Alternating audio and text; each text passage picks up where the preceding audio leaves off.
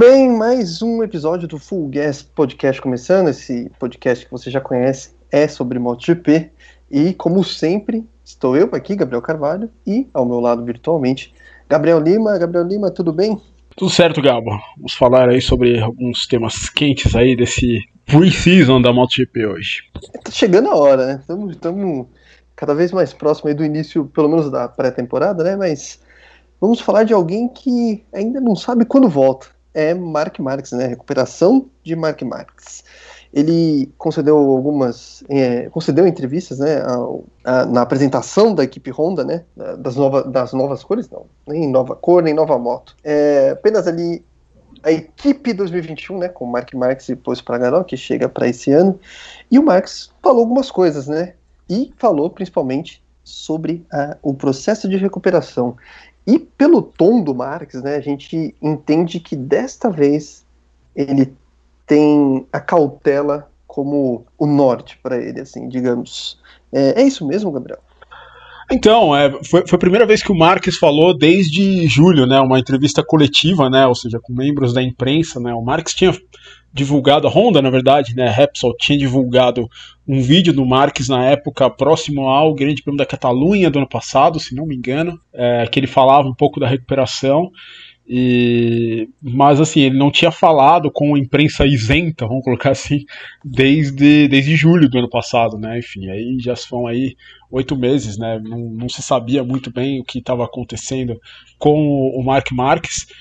É, é, o que ele disse, né? Que você falou, não, ainda não existe uma data para o retorno do Marques, mas ele é, parecia um pouquinho mais otimista, né? É, é falou que está fora da pré-temporada, isso é fato, não vai correr a pré-temporada, mas é, está mirando nas corridas, nas primeiras corridas do ano.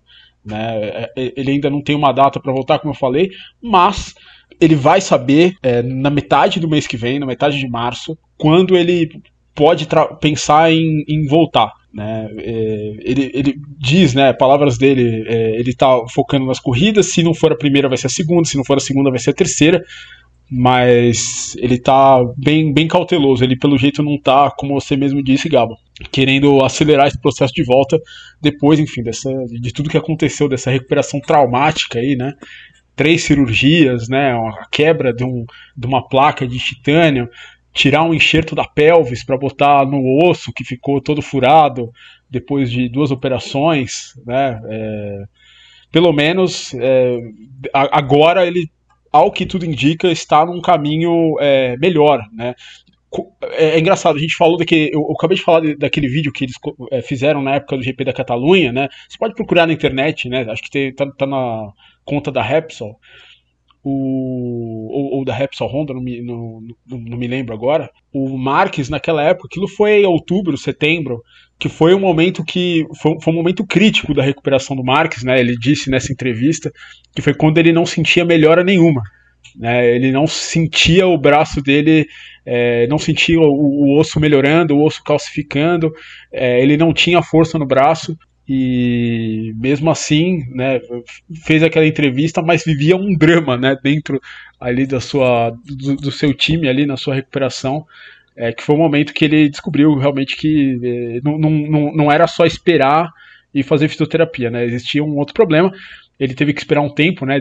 Os médicos mandaram ele esperar, e aí ele operou novamente o braço e descobriu uma infecção, enfim, aquela história que a gente contou no outro podcast. É, pois é, e agora, assim, pelo que ele disse também, né, parece que agora ele vê a evolução, né, é, ah, eu, toda vez que eu volto, né, ele volta periodicamente ao médico, o médico parece levar... Semanalmente, né, semanalmente é, parece que tá... E toda vez que ele vai, parece que ele tem boas notícias. Porém, isso é sobre o osso, né? Então, assim, o osso se consolidando, o que ainda não, aparentemente não está 100%, até pelo que dá a entender é, o próprio Marx. Aí depois que ele começa o fortalecimento. E, inclusive, falando sobre isso, ele recentemente ele postou uma, uma imagem é, nas redes sociais, se não me engano, eu vi no Instagram, do que você vê a diferença de musculatura ali na região do ombro. É, é gritante a diferença, né? Um ombro tá ok e o outro falta muita massa muscular. Então, é. para você fazer esse reequilíbrio, leva tempo. Apesar de ele ser um atleta, leva tempo. Então, É, bom, o Grande Prêmio do Qatar previsto aí para o dia 28 de março, estamos no final de fevereiro, em um mês, acho meio difícil ele correr realmente. E outra, quando ele voltar, ele mesmo admitiu também, quando ele voltar não vai ter o ritmo, ele, ele não se vê tendo o ritmo que ele tinha, né? Ele não se vê sendo o Marques que ele era. E eu também acho que isso vai levar um tempo. Exatamente, ele, ele, ele falou uma coisa interessante. Para voltar, o osso tem que estar 100%, mas ele reconhece que ele não vai estar 100%. Né? Mas o mais importante é o fato, é, é o osso estar tá, é, calcificado. Né? Isso ele, enfim, aprendeu depois da, daquela tentativa ali no GP da Andaluzia no passado, que vai, vai, vai ter que esperar voltar do jeito certo. É, e aí, enfim, ele vai, vai, vai ganhando essa forma ao longo do, ao longo do tempo. Mas é difícil, né? Ele falou que está fazendo exercícios apenas com é, pesos de 2 é, quilos, 3 quilos, né? Isso é uma criança faz, né, cara? É, é muito. É muito Agora, pouco, né? A gente, a gente tinha. Eu tava conversando sobre isso antes de começar a gravar. Eu defendi o Marcos, que eu falei que quando eu comecei a fazer exercícios, também minha carga não era, não era pesada. Então, eu entendo o Marcos nesse momento. em algum momento somos iguais, que é no começo do treino, na carga. Mas é muito pouco mesmo, né? Quando ele tá totalmente em forma, eu tenho certeza que ele levanta muito mais do que isso, né? Afinal, o físico do, do Marques era também um dos pontos, sempre foi um dos pontos fortes. Já, você e... se lembra é, você chegou aí a alguns eventos do Mark Marques aqui em São Paulo, né, quando ele vinha para cá. É, você lembra do antebraço dele, o quão absurdo era o tamanho do antebraço dele, era, era, o, que, era o que mais me impressionava vendo o Marques pessoalmente. Né, aquilo tudo derreteu, né, se você imaginar. É, e não só de um lado, dos dois lados. Ou seja, hoje em dia, né, a gente lembra o Dani Pedrosa, o próprio Espargaró também, né, teve uma época aí no, no início da década passada que tava que, que os pilotos, né, os freios estavam melhorando muito, os pilotos estavam tendo problema de arm pump, né? Imagina o que vai, porque o, o, piloto hoje em dia tem que se segurar na moto, a moto freia muito, né, em linha reta.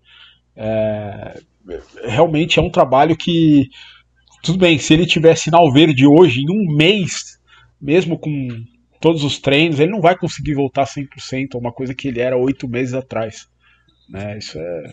Treinando complicado. constantemente e tal, né? Todo aquele. É. Mesmo, mesmo no período entre temporadas, mantendo a forma física é.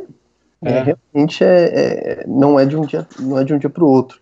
e além então, do risco de uma, de uma, contusão também. Né? Era o que era onde eu ia chegar. Se, se ele tentar voltar sem ter força suficiente para aguentar, pelo menos, ele pode acabar tendo outra lesão. E aí, uma outra lesão ali, aí eu acho que começa a colocar em risco a carreira dele, né? E ele é jovem. Então, né? é, então eu, eu acho que ele eu acho que ele sabe disso e, e está muito cauteloso, eu diria, né? É, até porque. Uma é... frase dele falando isso, que é, é, corridas existem muitas, né? Corpo, só um. Exatamente. É, esse é, o, é a ideia, né? Essa é a ideia. Mas continue, desculpa.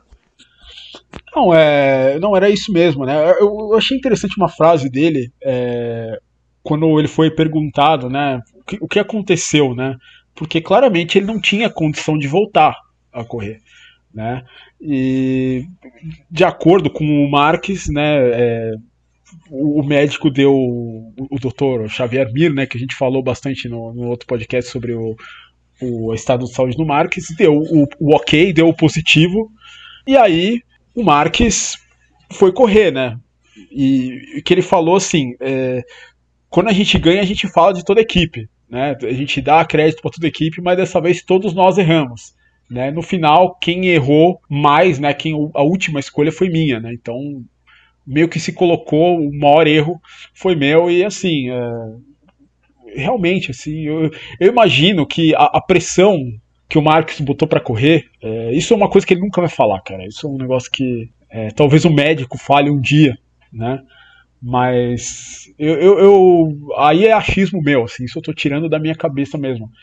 É, eu acho que o Marques fez uma, uma pressão muito forte para correr, muito, muito forte mesmo. Né?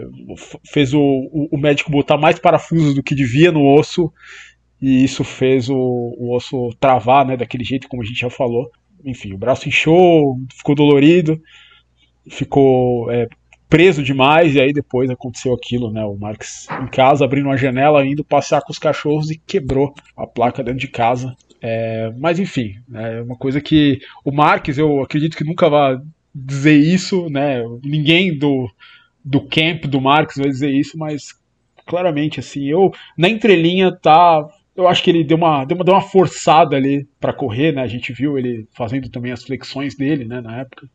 É, esse vídeo aí. eu também. E, mas por um lado é bom, né? Porque ele ter reconhecido essa culpa dele, digamos assim. Porque no, no começo o staff dele parecia querer colocar a culpa nos médicos que fizeram a primeira e a segunda cirurgia, né? Então, mas é então. é que os caras vão fazer o quê também? Né? Não dá pra. E até porque ninguém se pronunciou. Né? É, a gente deu a entender, mas assim, ninguém falou ainda o que, que aconteceu. O Marx não disse também muito bem nessa entrevista como é que foi o relacionamento dele com os médicos. Ele meio que botou um pano quente. Ah, não, eu fiz a, essa, a, a, as, primeiras, as primeiras operações em um e depois eu fui atrás de outra opinião. Né? O que é totalmente aceitável também. Exatamente, né? é, é, normal, mas. Quantas vezes a gente não ouviu falar na vida, tipo, procurar uma segunda opinião e tal? Exatamente. Só que saúde. quando o cara é o maior campeão da atualidade da MotoGP e fez duas operações e, assim, tava muito claro que alguma coisa estava errada, a gente fica com dúvidas. É, mas assim, é, é, acho que é de. Acho que se você falar com sei lá, 10 pessoas, 9 vão concordar que ele voltou cedo demais. Sabe? Ele deveria ter segurado a onda, ele teria se recuperado talvez normalmente, teria voltado a correr ainda em 2020, mas ele queria porque queria, né? É, é, como a gente falou já no passado, né? Parece que ele queria, ele, ele quer vencer de qualquer jeito, né? Então, assim, foi o que levou ele a cair, e talvez tenha sido isso que levou ele a ter um período de recuperação muito maior do que ele esperava, né? Na corrida lá, ele, ele poderia ter se contentado com, com o pódio, mas ele queria destroçar a concorrência, acabou caindo, acabou se machucando, enfim, o resto é história. Exatamente. Mas assim, a sensação é que o passando a régua, né? Que psicologicamente o jeito que ele deu a entrevista, o fato dessa entrevista ter acontecido, eu diria Pode ser, né? A gente não sabe ainda, mas pode ser que o pior já tenha passado aí para ele dessa recuperação. É, só um último, antes de a gente passar a régua, outra coisa que ele falou em entrevista que eu achei, achei interessante foi ele ter falado que ele não pensa em um grande rival nesse ano, né? Esse não é o foco dele agora, então acho que isso também é, é legal, é, é bom para ele no, no sentido de focar naquilo que realmente importa que ele voltar a pilotar normalmente. Se isso vai acontecer, na, como ele falou, na segunda corrida, na primeira corrida, ou se vai acontecer depois de meia temporada, não importa. O importante é ele conseguir voltar a andar rápido. Isso eu achei também um ponto interessante. Bom, outra notícia, essa infelizmente, né, é uma notícia triste, muito triste para o mundo da moto velocidade. É um, um assunto que a gente gostaria de não precisar falar sobre, mas aconteceu, né? Que foi é, a morte de Fausto Gresini, é, esse piloto e era dono né, da equipe que leva o sobrenome dele e que permite a, a Aprilia ter a estrutura na MotoGP, pelo menos por enquanto, né? Isso vai mudar. É, o Fausto Gresini ele contraiu a Covid-19, foi internado no final do ano passado e estava internado até então, até este mês, né? E acabou falecendo no dia 23 de fevereiro aos 60 anos. Enfim, mais uma vítima dessa doença que ainda uh, assola o planeta. Mas a gente quer falar da história, assim, né, de, de Fausto Gresini, né, de, de como ele é importante, né, é, no mundo da moto velocidade. Enfim, tem, tem até uma, uma ligação com o Brasil, né, afinal o Barros correu pela, pela equipe dele, mas vou deixar a Gabriel Lima falar, porque eu já estendi demais. Fala um pouquinho sobre Fausto Gresini, Gabriel. Pois é, né, é, uma notícia realmente muito triste, né? Ele ficou dois meses internado, né? Desde o dia, se não me engano, acho que dia 27 de dezembro. Isso. E ficou até. Né, ficou dois meses internado, chegou a ser é, tirado do coma, tava fazendo até vídeo chamada com a, com a família, né? O Fausto Gresini deixa a esposa e deixa quatro filhos, né? É, chegou a fazer vídeo chamada com eles, chegou a até receber visita, né? Com distanciamento, é óbvio, mas acabou sendo sedado de novo, entrou em estado grave e realmente é, é muito muito triste, né? O título de curiosidade, né? Ele ficou internado no Hospital Maggiore de Bolonha, né? Que foi Verdade. onde o Ayrton Senna morreu, né? O Roland Ratzenberger também, né? Enfim, naquele fatídico aí final de semana. Grande Prêmio de San Marino de 94 da Fórmula 1. Mas o Fausto Gresini, Gal, você falou do, do Barros. O Barros foi o primeiro piloto da equipe do Gresini, né? A equipe Gresini, a primeira moto da equipe Gresini, Gal, era uma moto com a bandeira do Brasil, né? Era com as cores do Brasil. Exato. Exatamente. Nos dois primeiros anos da equipe, a moto foi com as cores do Brasil. Foi. 97, é, 98 mesmo? Exatamente. Era uma moto que era patrocinada pela Honda Brasil, né? Que, que era o, o cheque do Barros para correr lá no, no, no Mundial o Barros, é, ele, já, ele já corria na equipe antes, a equipe um ano antes chamava Pileri. É, o Gresini já trabalhava nessa equipe e ele tomou a equipe em, em, em 97. Ele se tornou a equipe Gresini. Né? E o Barros, né, muito interessante, né? Ele foi, é, ele andou de, de V2 na temporada de 97 ah, ele, ele foi o único piloto que, que, que, andou de V2 que conseguiu subir no pódio. Né? O Barros conseguiu um pódio no Grande Prêmio da, da, da Grã-Bretanha, em Donington. Foi o único piloto da história que subiu num pódio é, privado que subiu num pódio de V2. Né? Uma marca importante do Barros. E o Barros também é, fez um campeonato muito bom em 98, né? conseguiu aí dois pódios, é, fez, fez grandes corridas. E, enfim, aí depois o, o a, a Gresini voltou para 250, né? E venceu sua primeira corrida com o Loris Capirossi, né? Uma corrida com o Capirossi né? na, na, na, é, em Assen, se não me engano. Foi em Assen. O, o Capirossi, ele passou o Valentino na última. Aliás, não, foi, foi, foi na primeira corrida. Mas essa da. Foi exatamente na primeira corrida, foi na Malásia. E nessa de Assen, que foi a segunda corrida, o, o, o ele passou o Valentino na última curva, né? Na última chicane, né? Uma, na, no ano que o Rossi foi exatamente campeão de 250, né? Enfim, o Valentino teve que levar essa essa aí para casa, né? Com esse cabo de guarda-chuva, mas é interessante, Gabo, a gente lembrar também do, do, dos grandes pilotos né, que passaram pela equipe. Né? O Daijiro Kato foi campeão em 2001 pela 250. Né? O Emílio Alzamora, né, que é o mentor do Mark Marques, também correu na, na equipe do, do, do Fausto Gresini. Era companheiro do Kato em 2001, fez uma temporada horrorosa, mas estava lá na equipe do, do, do, do Gresini. É, e que subiu de novo para a MotoGP com o Cato em, em 2002, né? Uma, uma, vasta história, né? É, ele foi campeão também, né? Gente, enquanto piloto, né? Ele ganhou dois títulos na 125. Exatamente.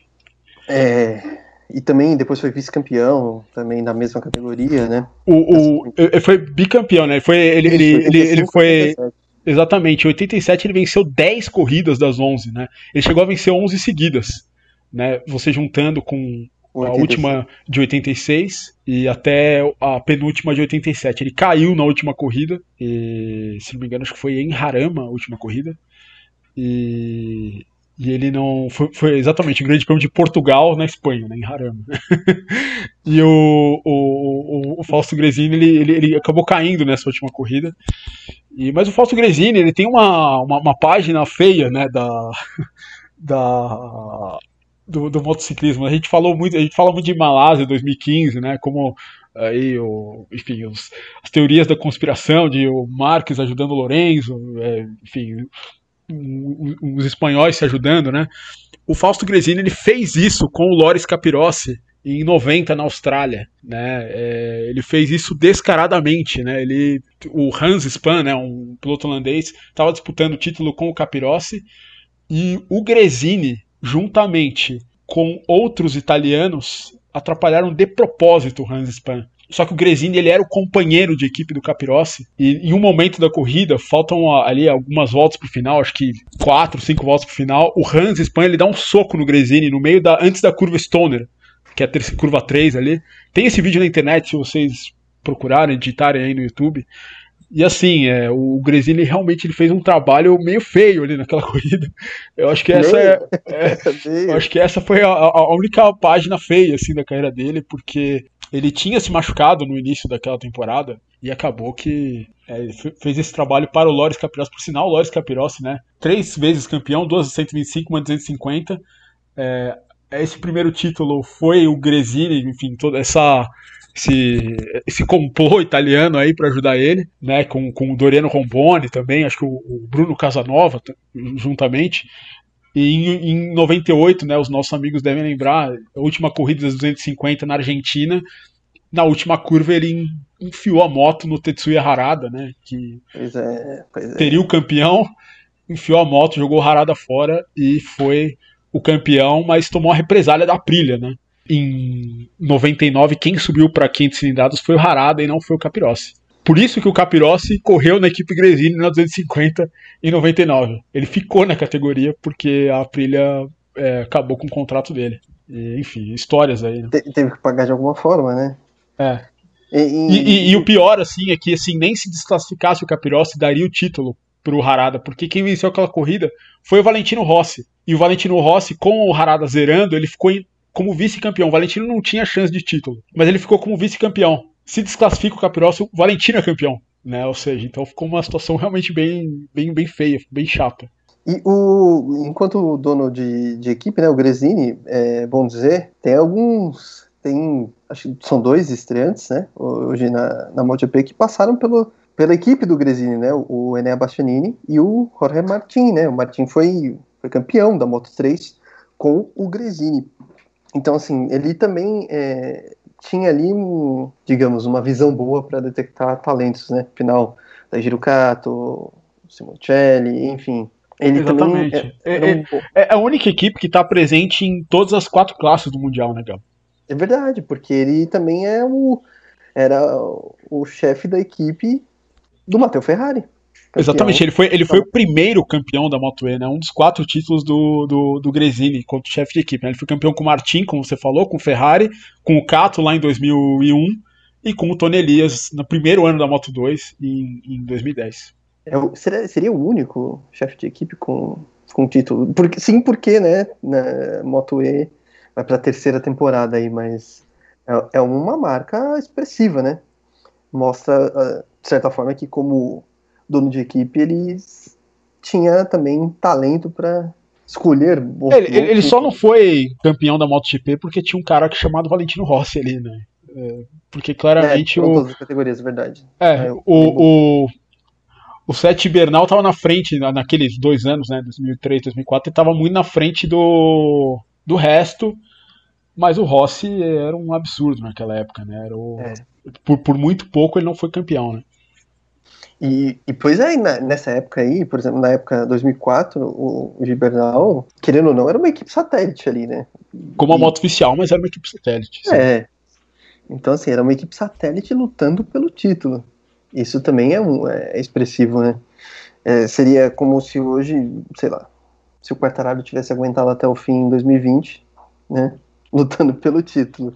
É, uma. Quando as equipes satélites tinham, né? Um, pelo menos a equipe do Gresi, né, tinha ali uma, é, uma representatividade maior, porque depois de um tempo as equipes satélite acabaram ficando renegadas, né, com motos defasadas constantemente, né, enfim, eram só as motos de fábrica que andavam na frente. Parece que agora a coisa está voltando a, a, ser como você vai ver mais motos como o Gibernal tinha, né? Sim, não, é, dava, dava muito mais uma... graça. É, então, Várias um equipes podendo é, e agora competir. a gente volta a ter um bom momento nesse sentido de equipes. Mas enfim, perda de, de Falso Gresini é significativa para o mundo da moto velocidade, né? É, é, a, gente, a gente falou do, do, do Fausto. É, é impressionante como a equipe Gresini, né, teve, teve também infortúnios, né, ao longo do... Sim. A gente falou do Cato, né, o Cato morreu na primeira corrida de 2003, foi quem deu a moto de fábrica para o Gibernal, né, que acabou sendo cedida, né, foi é, o, a morte do Cato, né, na primeira corrida de 2003, né, o Cato acabou perdendo ali o controle da moto na entrada da última chicane em Suzuka, né, Por sinal, depois dessa corrida, a, a MotoGP jamais correu em Suzuka de novo. O, o Kato acabou falecendo, ele ficou duas semanas em coma e é interessante a gente falar, né? O, o Bernal, ele não era ele não era um piloto alfa até ali, né? O Sete Bernal ele tinha uma vitória é, numa, numa corrida com, com, com, chuva em Valência de 500 cilindradas e tinha uma pole position até então. E na, o, o Cato ele ficou duas semanas em coma, morreu. Na semana seguinte era o GP da África do Sul. E o Sete Bernal andou com a moto do Cato, o Grisini foi com uma moto apenas para aquela corrida. E o Gibernal ele fez a pole position, segurou o Rossi no final da corrida. O Rossi foi até ele, atrás dele, depois de se recuperar, e aí e o Sete conseguiu vencer a prova. Né? É, meio que batendo o Valentino Rossi na pista, assim, né? O Rossi não teve resposta para o Sete Gibernal.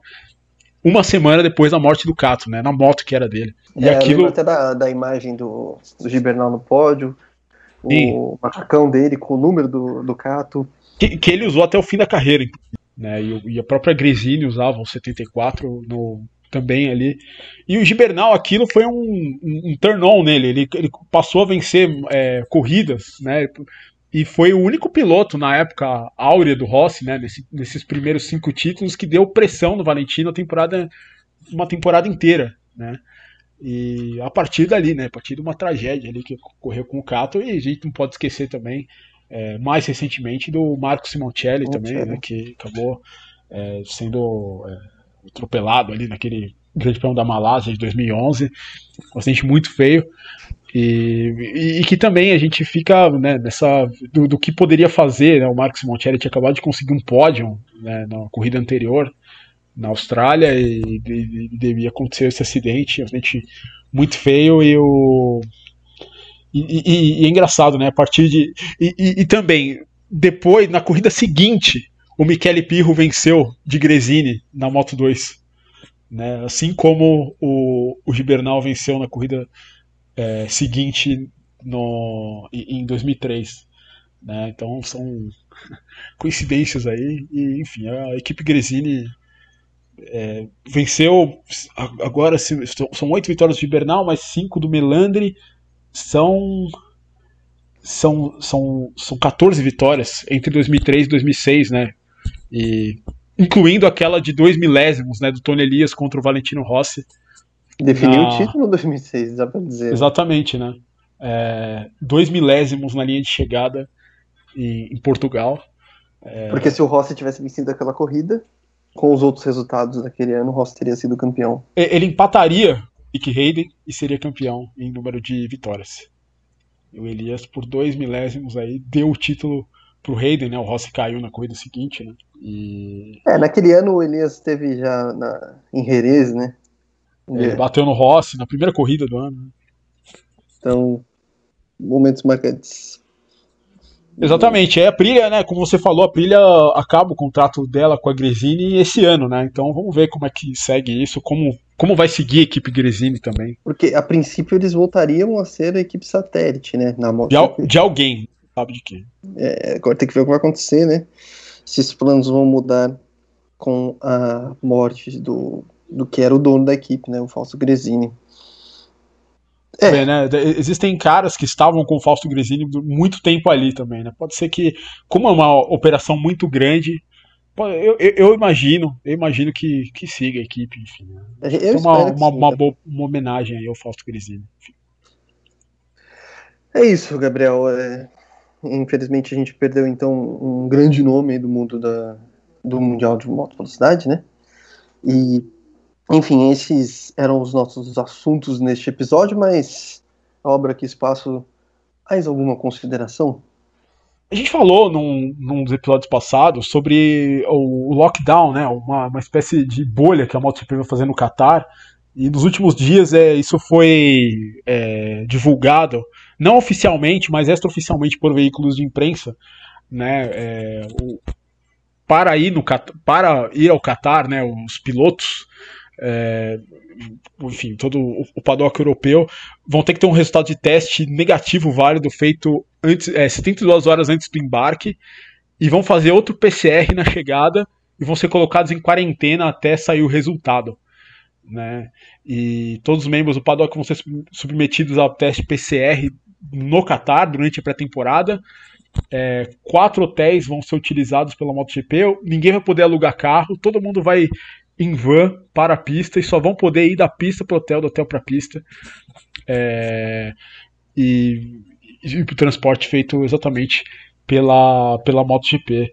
E que vai fazer o seu primeiro teste no dia do dia 5 ao dia 7 de março e depois do dia, uh, se não me engano, acho que é o dia 12 ao dia 14, também, aliás, do dia 10 ao dia 12 de março, também o segundo treino.